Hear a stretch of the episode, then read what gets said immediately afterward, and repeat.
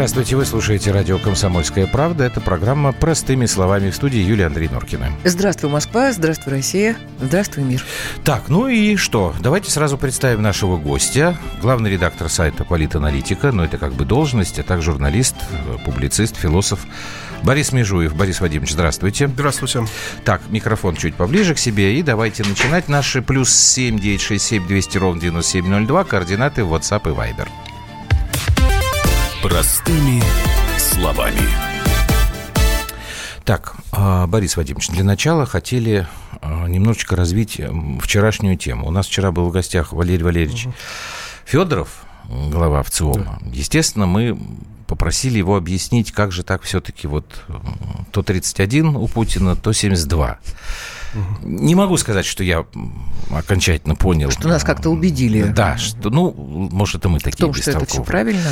Давайте мы в самом начале, сейчас маленький фрагмент вот э, из слов Валерия, будьте добры, наушники наденьте, чтобы вам было слышно, а, как он рассказывал про этот шумный опрос мы можем очень четко датировать момент, когда стала снижаться доля россиян, которые на вопрос «назовите, пожалуйста, 4-5 политиков российских, кому, вы, кому бы вы доверили решение вопроса государственной важности». Доля содержательных ответов, то есть когда люди называют хотя бы одну фамилию, она так. стала существенно снижаться в июне прошлого года. Было два важных события. Чемпионат мира по футболу и решение о повышении пенсионного возраста.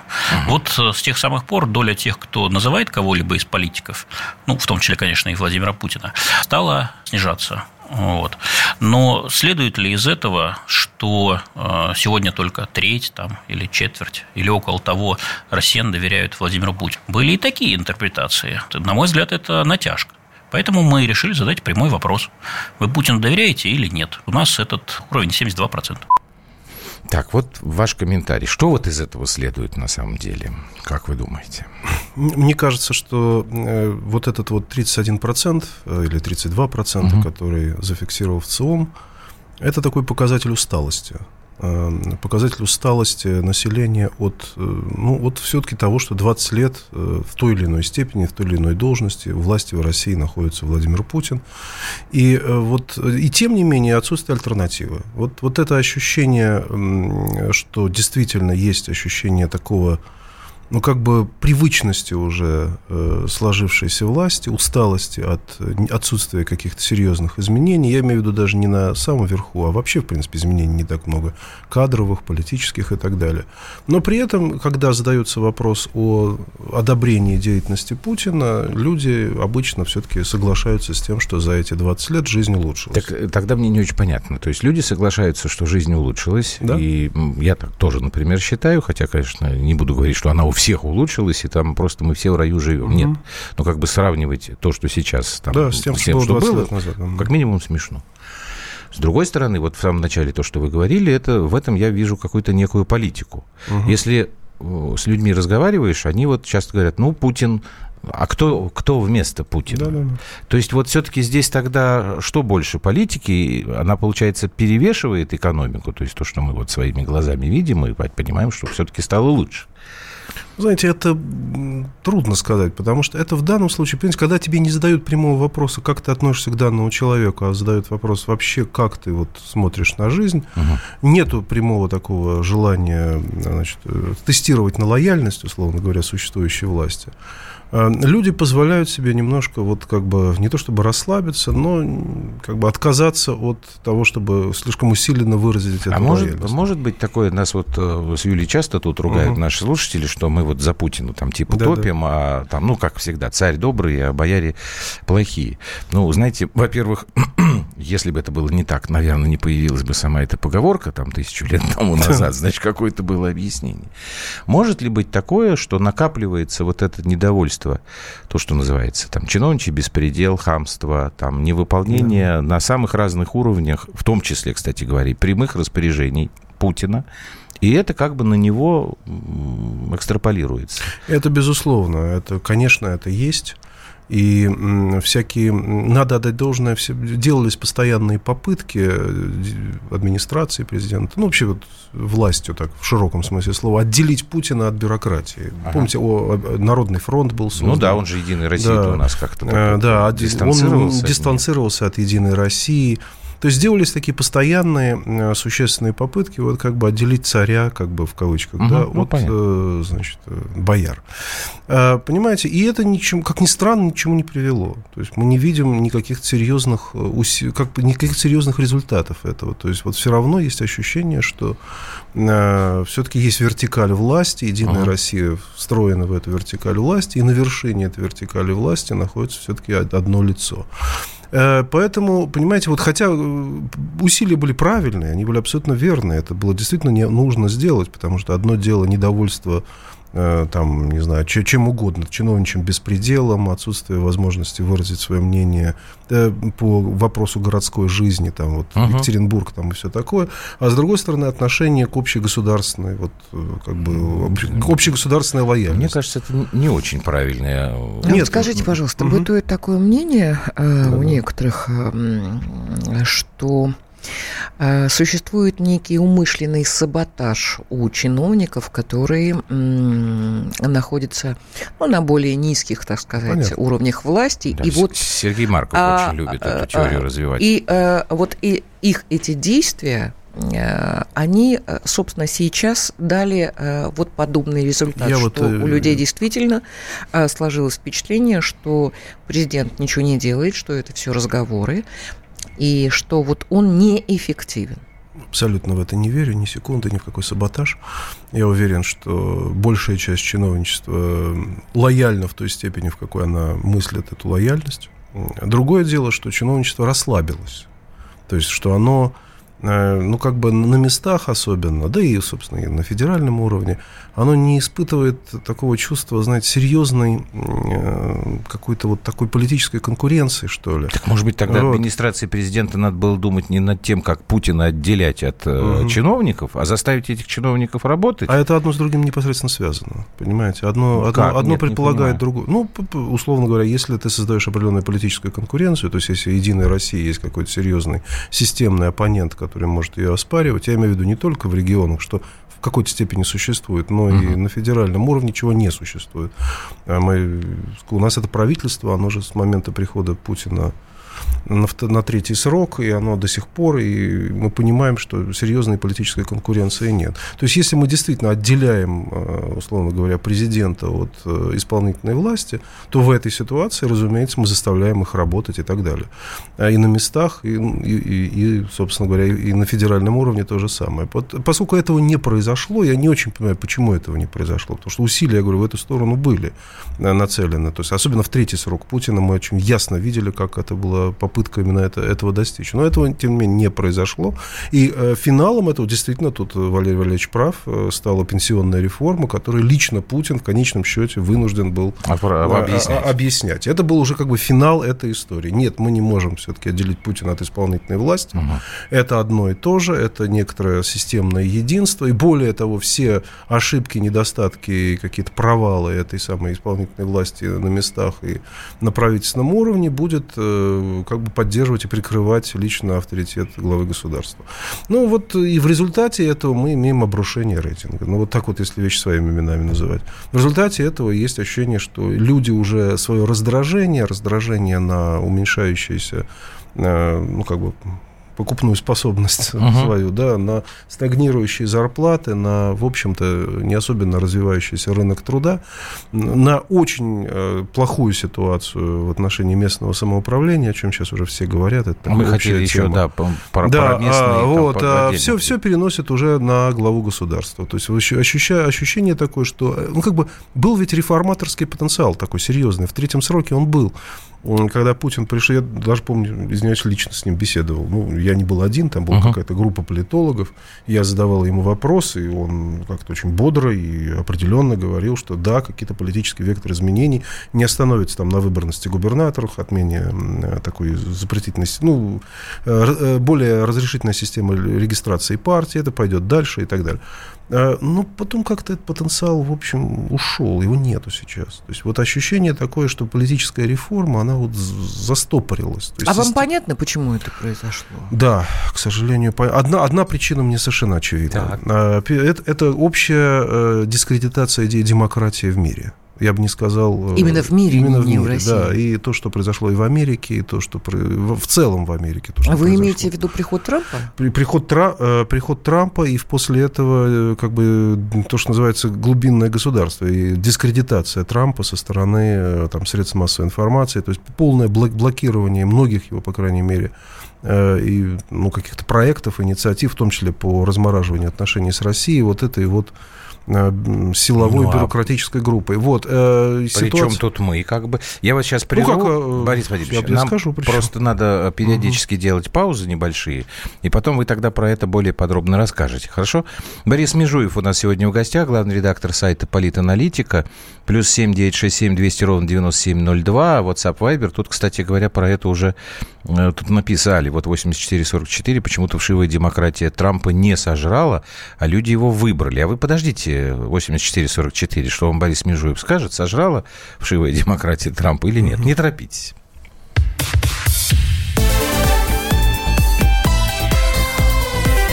Простыми словами. Радио «Комсомольская правда». Более сотни городов вещания и многомиллионная аудитория – Калининград 107 и 2 FM. Эм. Кемерово 89 и 8 FM. Эм. Красноярск 107 и 1 FM. Эм. Москва 97 и 2 FM. Слушаем всей страной.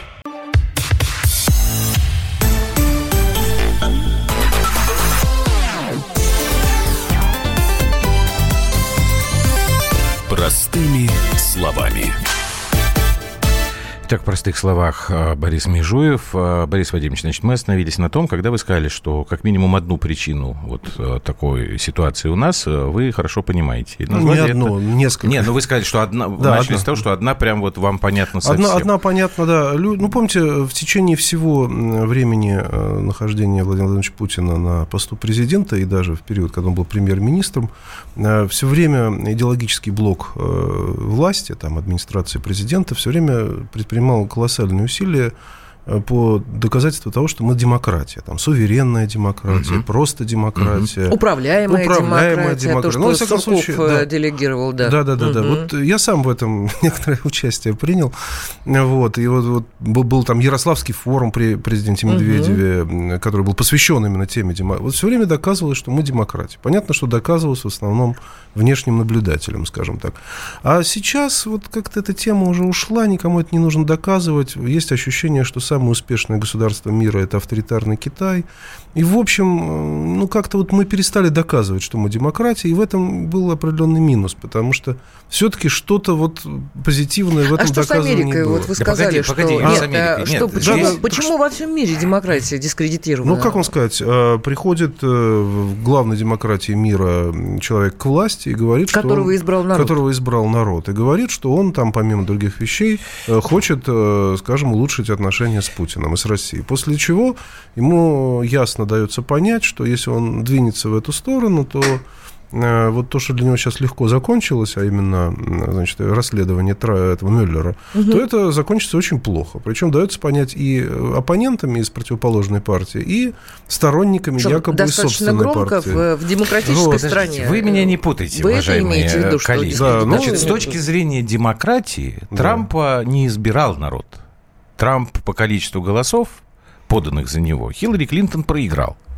Он, подожди, не, подожди, подожди, это ну, важно. Это немножко другая тема, конечно. Там другая тема. Нет, нет, нет, нет, Борис нет, подождите. говорит о другом, что в демократической стране, поговорить кое, тоже. играет, не, не, не. Да. Ко, кое является Выборщики, Америка, да, ну, я понимаю, появля... да. получается, что это, демократически выбранный согласен. Э, президент сейчас подвергается обструкции. И об этом, и, о демократии здесь вообще. То есть идет э, э, Нет, а, нет, о демократии, конечно, можно говорить, но она очень сильно компрометируется. Демократическая Америка получается абсолютно не демократической. С этим я согласен, не кричи на меня. Кричалка какая. Я не кричу, я просто Я, смотрите, на что обращаю внимание. Вот вы, Борис Вадимович, сказали, что да. мы доказывали что мы демократическая страна, да.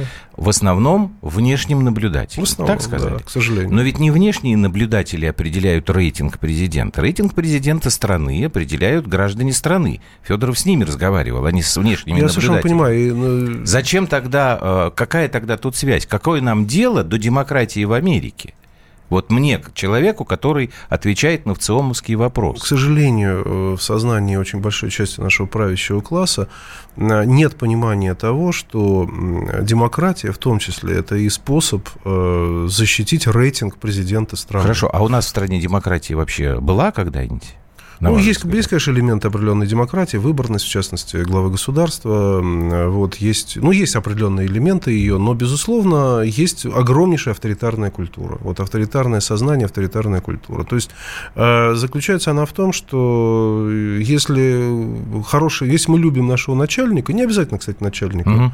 Э, верховного, да, вообще любим начальника, ну, да, то не понимаю. надо выстраивать по отношению к нему никаких там, значит... Э, так, может, это с... и правильно, если Нет, это, это культура, это... сложившаяся уже там, я не знаю, Понимаете, сколько да, лет. да, да, но, но, она, имеет, это опре... но она просто... имеет определенный минус, потому что как только люди начинают э, разочаровываться в тех или иных действиях этого нас У них нет начальника, его... они тут же начинают разочаровываться в государственном строе как таковом. Ага. Понимаете, для меня очень важная фраза, которую сказал Поп Гапон в 19 9 января 1905 года. Он, любопытно, что он сказал, когда там стрелять стали, он же не сказал «долой самодержавие», он сказал «у нас нет больше царя». Вот это интересная фраза. То есть это означает, что если царь нам не нравится, то он не царь. Если нам не нравится Э, генеральный секретарь и президент там, Советского Союза Михаил Горбачев по тем или иным причинам, надо развалить Советский Союз. Можно, точнее, это допустимо. Если нам в какой-то момент перестает нравиться э, президент э, Владимир Владимирович Путин, в общем, э, крепить, э, значит, суверенитет уже нет необходимости, понимаете? Вот, вот это перенесение, перенесение Интересно. на Интересно, лидера страны. Вот, Но Горбачев всем тогда нравился, все. понимаете, Кому а страну... Нравился? В 91 году? Ну что? В 91-м? Ну что? Нет, в 91-м уже, вот уже да. Так, ну, в начале так, так, говорить ни с кем-то в тот момент было невозможно, понимаете? Я, Давайте... я, я, я, тогда, я тогда уже был человек довольно консервативный. Я говорю, ну подождите, но дело вот не в отношении... любимая тема про консерватизм. Да, да, Сейчас да. я хочу предложить вам очень короткая фраза. Да, Владимир Сунгоркин, главный да, редактор да. «Комсомольской правды», вот он как раз тут тоже про демократию, про авторитаризм угу. и про рейтинг. Мне кажется, интересно то, что Владимир Николаевич сказал. Можно нам? Любой президент, отработавший столько лет в демократической стране, где э, люди говорят, что они думают, он, конечно, обладал бы рейтингом гораздо ниже. Вот. Для авторитарной страны плоховато 31%, для демократической это более чем хорошо. Так что выбирайте, где мы живем. А вот, где мы живем? Да. Вот я думаю, Борис это, 31% это как раз тот самый э, критерий, абсолютно правильно подчеркнутый Владимиром Николаевичем, потому что если бы мы жили стопроцентно в демократической стране, то, конечно, э, набор усталости вот от того, что сейчас, ну, от вот этой вот от, от некоторого ощущения вот этого политического застоя привел к тому, что рейтинг был бы там 5%, или как у Ельцина, uh-huh. там 3%.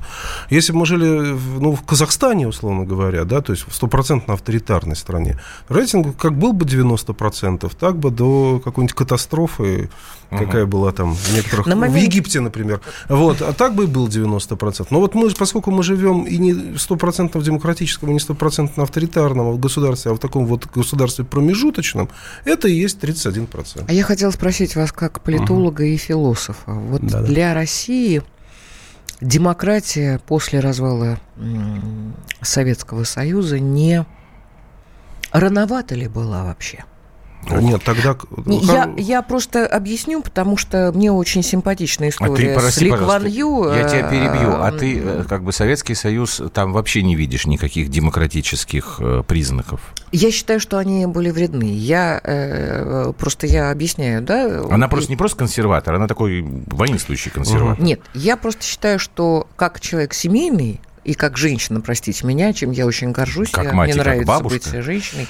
Я считаю, что прежде всего нужно думать не о себе самом любимом, а о том, чтобы было э, в семье все хорошо. И сытно, и мирно, и как-то как-то вот, вот, да. Если дать всем э, свободу слова, но при этом не кормить, не одевать, не лечить, не выполнять свои обязанности, это как-то мне кажется, какая-то... Ну, вряд ли семья будет счастлива жить. Ну, от лукавенького так угу. вот пошло бы. Поэтому я, э, и опять же, на Сингапур обращаю внимание вот, может быть, эта история она у нас была поспешной. Вот не надо было сразу с демократии начинать. Может быть, экономически мы должны были как-то... В экономике мы должны были дать немножечко другие векторы а потом уже вот эту демократию, свобода слова, вот несите сколько можете, и перестройка, и бла-бла-бла, и бла-бла-бла.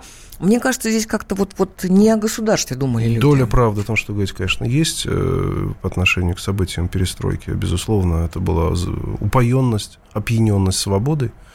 А, но мы сейчас живем немножко в другой ситуации. Мы живем в национально однородном, практически национально однородном государстве, там с некоторыми серьезными вкраплениями. Это уже не Э, то лоскутная империя, которую представлял Советский Союз, с огромным большим долей мусульманского населения. Ну и цар, вот. царская империя, Да, да, да, совершенно да? верно. Да, где действительно демократические механизмы вот, быстро внедренные привели вот к катастрофе.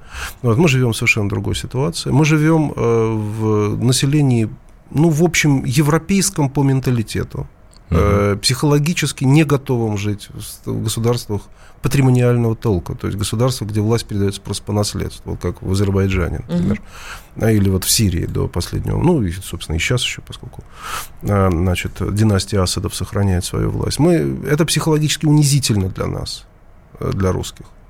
Вот, э, вот такой тип правления. Поэтому, естественно, нам надо... А в трансляции власти какая-то все-таки предполагается. Почему? Поэтому элементы демократии мы не можем избежать. И не, не потому, что мне хочется демократии, потому что я очень хочу свободы, знаете, в таком, э, таком либерально-западническом смысле этого слова. Вот я просто без, безумно там хочу вот, знаю, высказаться, а мне не дают там, и так далее. Mm-hmm. Нет, мне, ну, я говорю о демократии в данном случае только как об элементе страхования государства от политических рисков частности, тех, которые были в 91 году.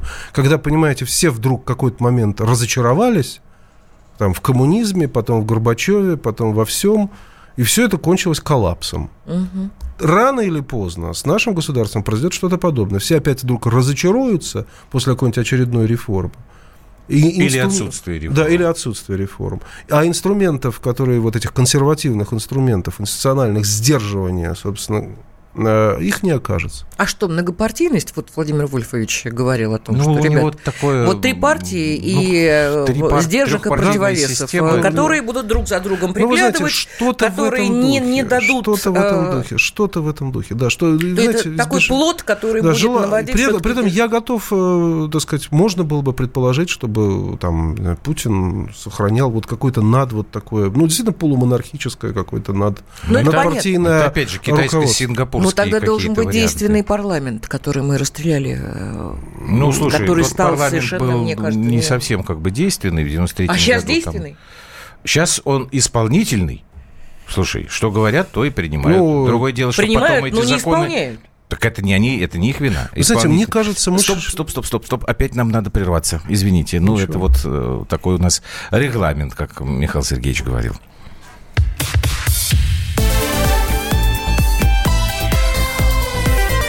Простыми словами. Радио «Комсомольская правда».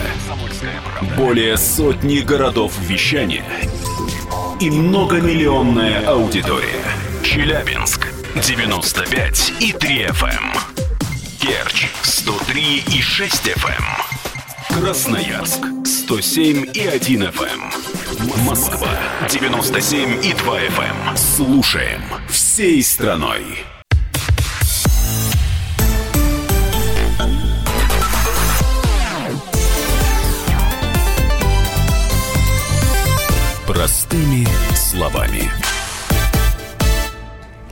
Так, давайте мы продолжим. Э, тут вот, собственно, мы остановились вот на чем и продолжили этот разговор вне эфира. Я очень коротко э, вам, э, дорогие друзья, скажу. Я просто, ну, вместе мы с Юлей пытались объяснить нашему гостю, Борис Межуев у нас сегодня в программе, вот почему мы как-то так кисло к демократии относимся. Я, в частности, сказал, что мне вообще не очень нравится история вот с выборами. Мне как бы ближе назначение.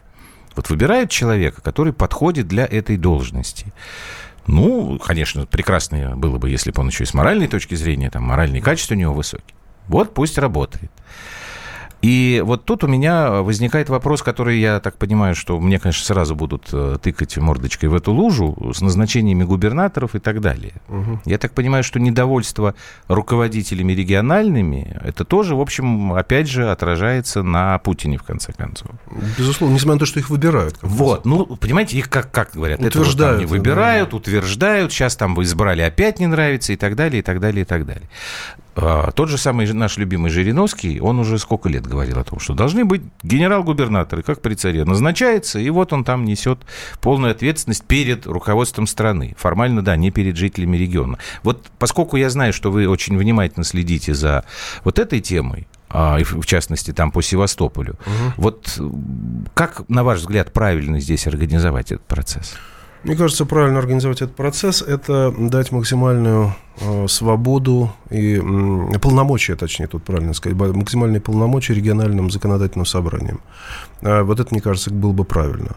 Потому что, мне кажется, вот эта сама по себе система губернаторская, она, в ней есть много минусов, конечно, потому что губернатор пытается сразу играть роль такого маленького хана, такого в своем регионе, маленького такого президента, мини-президента, который пытается, значит, все в этом регионе построить под себя. Ну, в советские времена так же было. Э, нет, да, да, похож, ребят, похож, конечно, похожим каждый, образом, да, да, совершенно верно. Каждый, и, а, вы знаете, это, в общем, где-то это приводит к каким-то хорошим результатам. Так, где адекватные... Ну, человеческий например, фактор. Погоди, погоди, например, например. Ну, Белгород, да, Белгород. Все, всем известный, да. Ну, ну Калуга, вот как угу. чаще всего называется, да, вот, вот два эти региона, которые действительно, ну, Москва, в общем, по большому счету, несмотря Ну, Москву на... сейчас Сложно. здесь не говорить, да. потому что понятно, что в Москве там большие да. федеральные вот. отчисления, а, тут а, немножко а, другие условия. А в той ситуации, когда, понимаете, такого нету, а, то, а зато есть желание руководителя города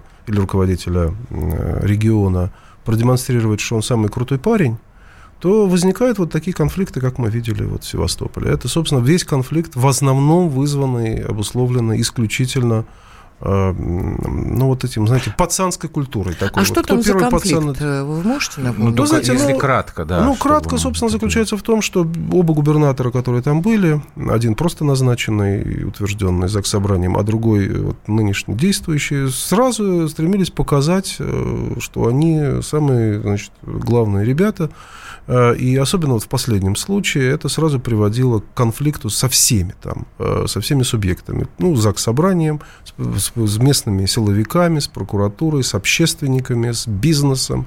То есть он всем решил показать, что он, он будучи человек, он даже моложе меня, хотя, хотя ну, я уже даже, ну, я уже тоже не очень молодой, конечно.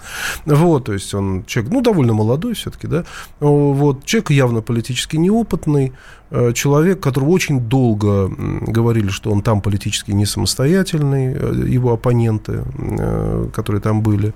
Вот, и он решил первым делом там, срезать зарплаты, там, притом так унизительно срезать зарплаты. Затем отнять там какой-нибудь, значит, знаковый там проект у, вот, у Алексея Михайловича Чалова, в частности, Матросский бульвар, который тот начал восстанавливать на свои деньги, тот взял и отнял, тут 82 миллиона ну, потратил. это хамство вообще. Ну, хамство вот так. Ну, я, я, я крутой парень, я, я тут самый сильный.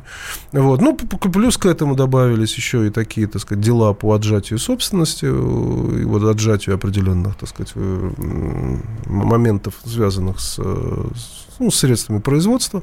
Вот, закрытие Муссона было, действительно, я был в Севастополе разговаривал, когда там ТРЦ Муссон закрыли, это крупнейший ТРЦ торгово-развлекательный центр в городе, там практически огромное количество рабочих мест. А мы-то с тобой были, а ну, что, его закрыли, да, что ли? Ну, его приостановили работу на довольно долгое время, очень много людей потеряли, потеряли работу. Помню. Я вот часто ездил там, значит, общался с таксистами, и многие из них просто оказались таксистами в результате вот этого закрытия ТРЦ МУСО. Да, надо еще понимать, что таксисты еще это и бывшие мариманы. Бывшие, бывшие, бывшие да, да, там да, здоровые, да, честные здоровые, такие да. мужики, которые они, могут и в пятак проклятие, проклятие там. Угу. Хорошо, а далее. вот если, как вы предлагаете, там местным заксобранием, да. парламентом э, как-то полномочий добавить, что произойдет? Почему не будут, на ваш взгляд, возникать вот такие соблазны сразу показать, что я здесь самый главный, самый Ну, потому мощный. что все-таки согласование интересов э, в ЗАГС собрании. Если, условно говоря, Э,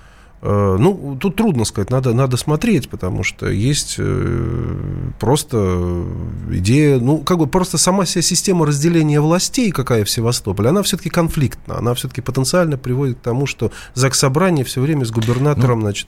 А вот если э, действительно сделать, ну, как в Германии это происходит, э, ЗАГС Собрание или там парламент земель да, выдвигает правительство, оно, собственно говоря, является а, управлением всех дел в, собственно, в регионе, в земле федеральной. И это, в общем, воспринимается абсолютно нормально, естественно, и очень хорошая система. В России, наверное, так в точной степени невозможно. Естественно, должно быть президентское вето. Президент uh-huh. должен иметь возможность отвергать э, какие-то кандидатуры или, наоборот, назначать, предлагать какие-то а сейчас кандидатуры. Не имеет возможности? Нет, ну сейчас губернатор, сейчас э, система исполнительной власти независимо независимо от э, законодательной власти, по крайней мере, в некоторых регионах, да, в большинстве регионов, в том числе вот в Севастополе.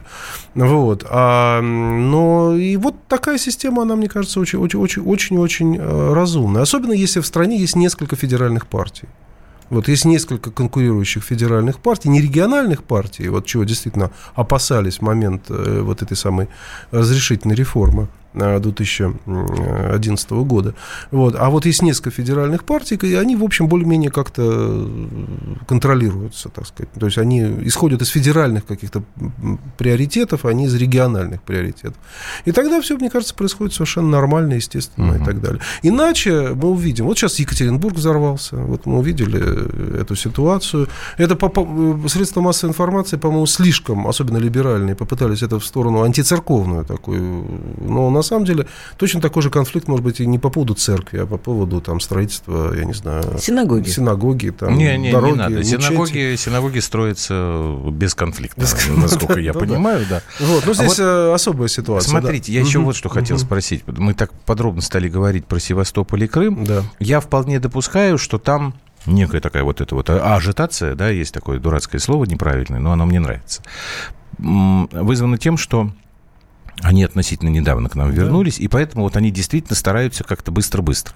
Но у них есть определенная, конечно, э, родовая травма, потому что 20 с лишним лет под Украиной это просто так не может э, безболезненно пройти. Вот то, что происходит на Украине, то, что я слышу, это пример абсолютной демократической свободы, политической свободы и так далее, и так далее. Вот сегодня президент Зеленский, он выступал там в Брюсселе, много чего. Он, в частности, сказал, что европейская интеграция Украине необходима, ну, для того, что там все жили хорошо, это ладно. А дальше сказал следующее, я прям цитату приведу. Украина в ЕС – это смерть российского имперского проекта. Более того, это мощный удар по российскому авторитаризму, путь к демократическим переменам в России и на всем постсоветском пространстве. Конец цитаты.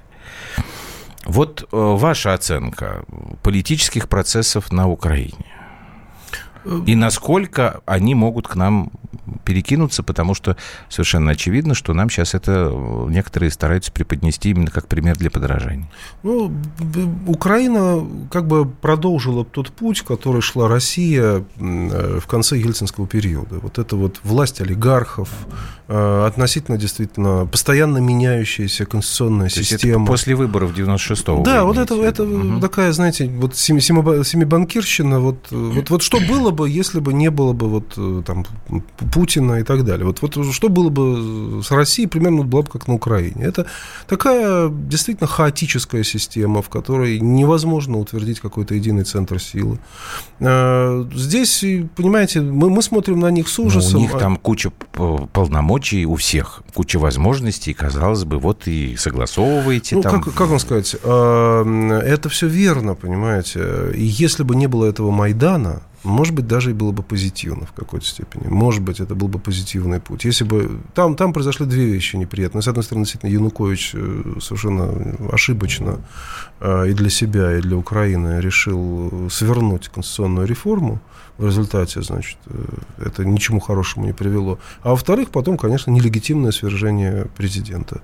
И в результате этого произошли те процессы, которые произошли, и сейчас уже на это невозможно уже, конечно, смотреть как на как на образец, потому что ну, само по себе победа Зеленского, я не думаю, что это свидетельство большой демократии. Это ощущение, ну, как бы вам сказать, ну, если бы вот Березовский, там, э, Ходорковский, Гусинский взяли бы и поставили бы в тот момент, я не знаю, как кого-нибудь там, Леонида Парфенова, ну, не знаю, вашего коллегу, тогдашнего президента. Понимаете, ну, ну вот это вот, вот примерно, мне кажется, это ситуация. Ну, смотрите, какая штука здесь. Э, опять же, возвращаясь к тому, вот к вашему тезису, что мы э, пытались убедить внешних наблюдателей, что мы демократия.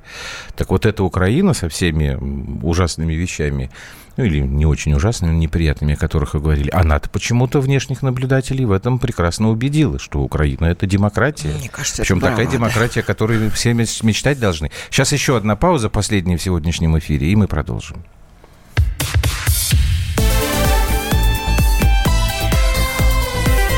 Простыми словами. Мужчина и женщина. На каждый вопрос свое мнение. Говори, говори, что ты? Почему именно сейчас? Они в 14-м, когда начали Донецк и Луганск долбать так, что пух и перья летели. Так ты сейчас-то ему зачем этот вопрос задаешь? Я задаю вопрос. Тихо. Чш. Накал страстей на радио «Комсомольская правда». Семейный подряд Норкиных в поисках истины. По будням в 9 вечера. Просто о сложном в программе «Простыми словами». Да я не Америку открываю. Я, я не понимаю, когда пожалуйста. этот беспредел закончится. Не знаю.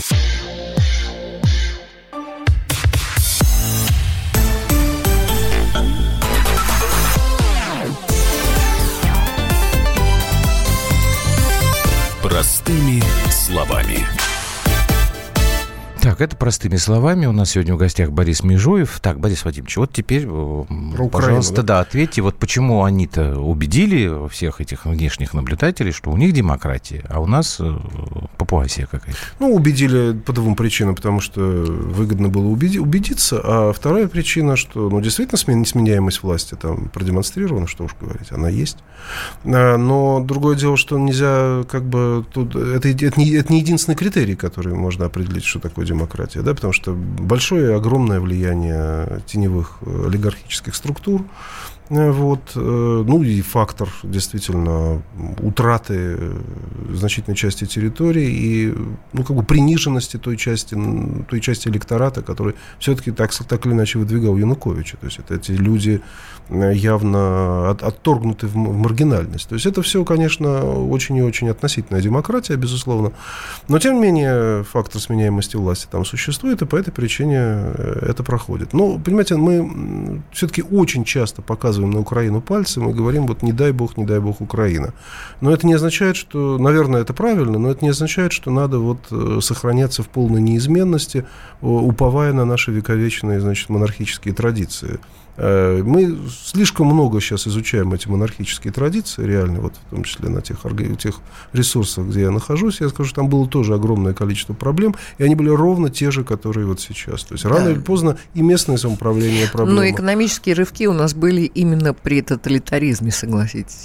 Ну, вы знаете, но их потом приходилось все-таки сильно оплачивать. Оплачивать и разоренным сельским хозяйством, оплачивать и потери, так сказать, населения огромные. И масса было издержек правда, но, но у нас же не было колоний. В любом случае, ры- а, рывок на, такой, Надо извините, понимать, что у нас даст? не было колоний при этом. Мы не могли, так сказать, вот э, за счет этого ресурса С- тоже. Сложный вопрос. Я не буду сейчас уходить в это. Являлась ли Сибирь там. Ну, не будем об этом обсуждать. Это такая тема скользкая. Вот, э, понимаете, это все верно. Но есть устойчивость развития. Понимаете, есть сбалансированность, устойчивость развития. Его России не было. Россия все время бросалась из крайности в крайность. Э, и это, в общем, по, по жизням проходило, по судьбам, э, по производствам, по, по промышленности, uh-huh. там, по обороноспособности и так далее. И, и дальше, понимаете, а сейчас э, устойчивость достигнута какая-то такая относительная, но она зависит от одного лица. Вот вся устойчивость – это одно лицо. Слушайте, ну у нас всегда так было. Ну, нет. Ну, как нет? Ну, я даже думаю, что при Брежневе так не было. Понимаете, вот при Брежневе, понимаете, была э, коммунистическая партия Советского Союза, и было понятно, что Брежнев уйдет, и, в общем, эта партия выберет другого генерального секретаря. А сейчас э, Единая Россия, это, конечно, вы понимаете, ни в какой мере не может быть... Сравнено. Не, ну это сравнение, ну, вот, да. А, а вот извините, кстати да, говоря, а мы на самом деле в продолжении, просто вы сказали сейчас, что у нас вот как бы монархические да, да. там традиции обсуждаются. Мне кажется, у нас сейчас наоборот, и пошел такой... О, вот в направлении именно советского обсуждения. Даже новый термин появился, новый социализм. Да. Вот что вы скажете про это? Думаю, что чисто внешне. Есть, есть, да потому что чисто ностальгия, чисто внешне. Потому что есть все-таки огромное неравенство, какого не было в СССР.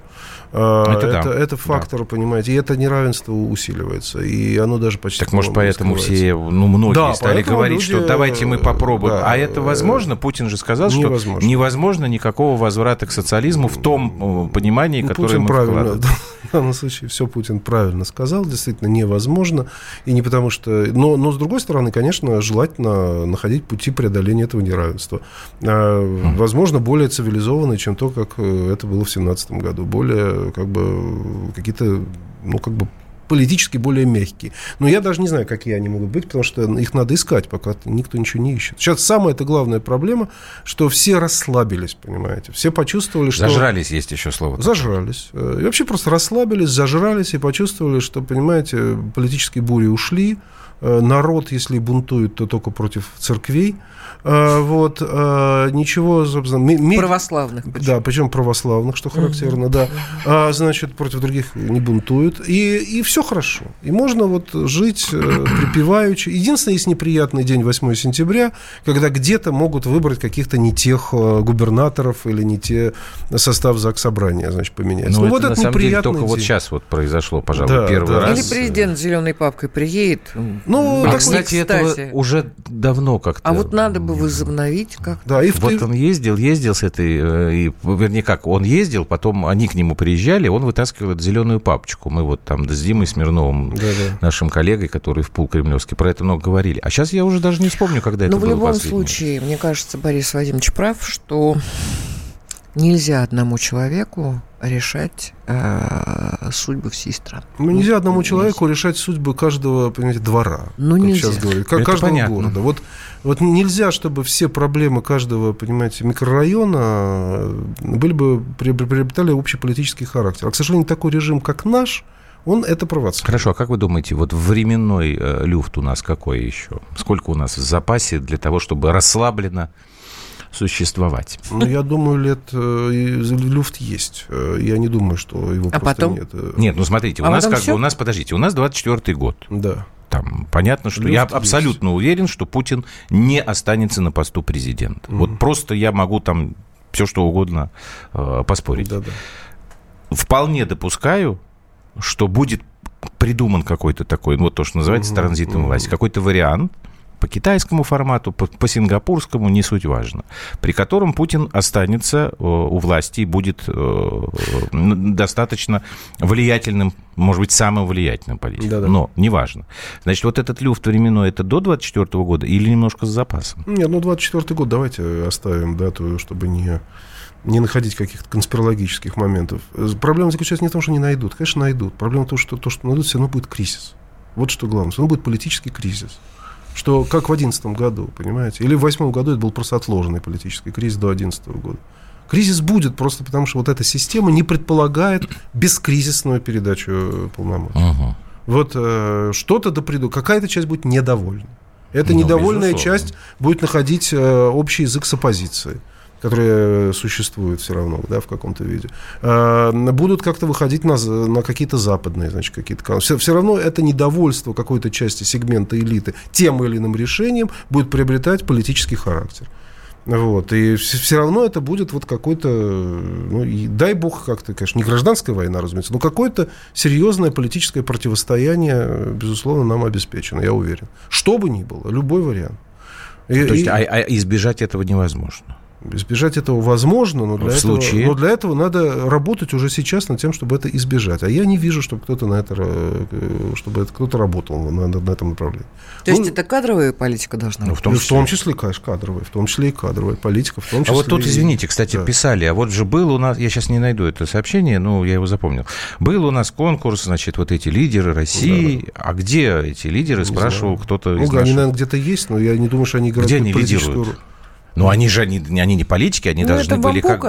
очередная, видимо, ну, что ну, сделали, а галочку отметили и все. Ну, я, тот, тот, тот контингент людей, который сейчас идет, вот эти молодые губернаторы, все, что мы сейчас о них знаем, э, ну, я по Севастополю просто могу точно это сказать, э, ну, это, конечно, производит тяжелое впечатление. Самое главное, что это люди с абсолютно отбитым чувством риска. То взятие ответственности. Поясните. Ну, то есть не, не готовы взять на себя от, политической ответственности, а готовы только заниматься вот э, мелкими разводками, либо так сказать, вводом денег в какую-то другую, значит, куда-то, uh-huh. какое-то другое направление. Я сейчас не буду говорить конкретно про кого-то. Uh-huh. Ну, как вот. в книге пророка да, Исаии говорится, вот. что проклята та, та страна, в которой начальник будет молодой человек. Вот абсолютно верно. И это, это люди, говорящие уже на том языке, э, на котором я уже не способен говорить. То есть не мудрец, техно... который прожил да. жизнь и знает, как, что, чего. Ну, знаете, а вот я, это вот... я, бы, э, я бы не связывал это исключительно вот с возрастом. Э, просто все-таки люди, все-таки вот, хотя мы так критически знаю, говорим о перестройке. Жизненный опыт – это, а, но, важная штука. Да, жизненный опыт – это важная штука, но есть разный опыт. Вот они пережили опыт понимаете, такого бюрократического, все-таки спокойного существования. Не надо э, рисковать, не надо слишком высовываться, не надо совершать какие-то необдуманные поступки, за которые надо брать потом ответственность. Не надо, понимаете, какие-то дерзкие перспективные планы нас, э, значит, выдвигать, за которые надо будет потом отвечать. Надо вот э, существовать в рамках понятных бюрократических полномочий. И в результате этого ничего особо нигде не происходит. А те люди, которые достигают чего-то, опять же, взять Белгород, Белгород и, и Калугу. Но это люди вот уже довольно пожилого возраста, еще действительно идущие, восходящие еще не к ельцинским временам, как кадровый состав. Понимаете, вот это вот, вот это, эта проблема действительно есть, понимаете? И я думаю, эти люди, конечно, страну не удержат, это поколение оно ее не удержит. Э, потому что эти-то давят, так сказать, оппозиция же, вот она давит, она захватывает какие-то серьезные культурные ресурсы, она там... А в Москве так она просто много сегментов культурных просто держит. И совершенно ясно, что многие молодые люди, которые не желают вступать в бюрократические какие-то вот эту вертикаль, они вынуждены говорить на оппозиционном либеральном языке. Вот, это просто я могу за это совершенно отвечать. Слушай, после сегодняшнего эфира надо выпить будет как следует, потому что да как-то... Уж... Нет, что? просто... Пропаганда. Э, Какая пропаганда? Ситро, Не пропаганда. Э, кефир. А, в смысле, выпить. Квас. На, на нас Жириновский ругается, что мы про это говорим. Квас. Да, Борис Вадимович, спасибо вам большое. Спасибо, было интересно. Да, было бы очень здорово, если бы почаще бы вы к нам приходили. Спасибо, если позовете. Я Позовем, обязательно. Так, Борис Межуев у нас был сегодня в эфире, главный редактор сайта Политаналитика. А, мы с вами расстаемся до завтра. Да? Да? да, до завтра. Мы же теперь каждый день работаем. Я забыл, извините. Старенький стал. Все, программа простыми Давайте словами, как обычно. Да, угу. в 9 вечера. Всего вам доброго. До свидания. До свидания.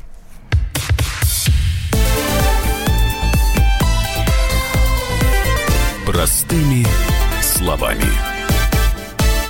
Ведущие на радио «Комсомольская правда» сдержанные и невозмутимые. Но из любого правила есть исключение – дай по морде мне. Встань и дай. Хочешь стекло такое? Давай. Вот он, говно в эфир кидаешь. Я... Ты несешь какую-то хрень. Мы расстреляем его из водяных пистолетов мочой. Самый горячий парень радиостанции в прямом эфире. Исключение из правил с Максимом Шевченко. Слушайте по вторникам с 8 вечера по московскому времени.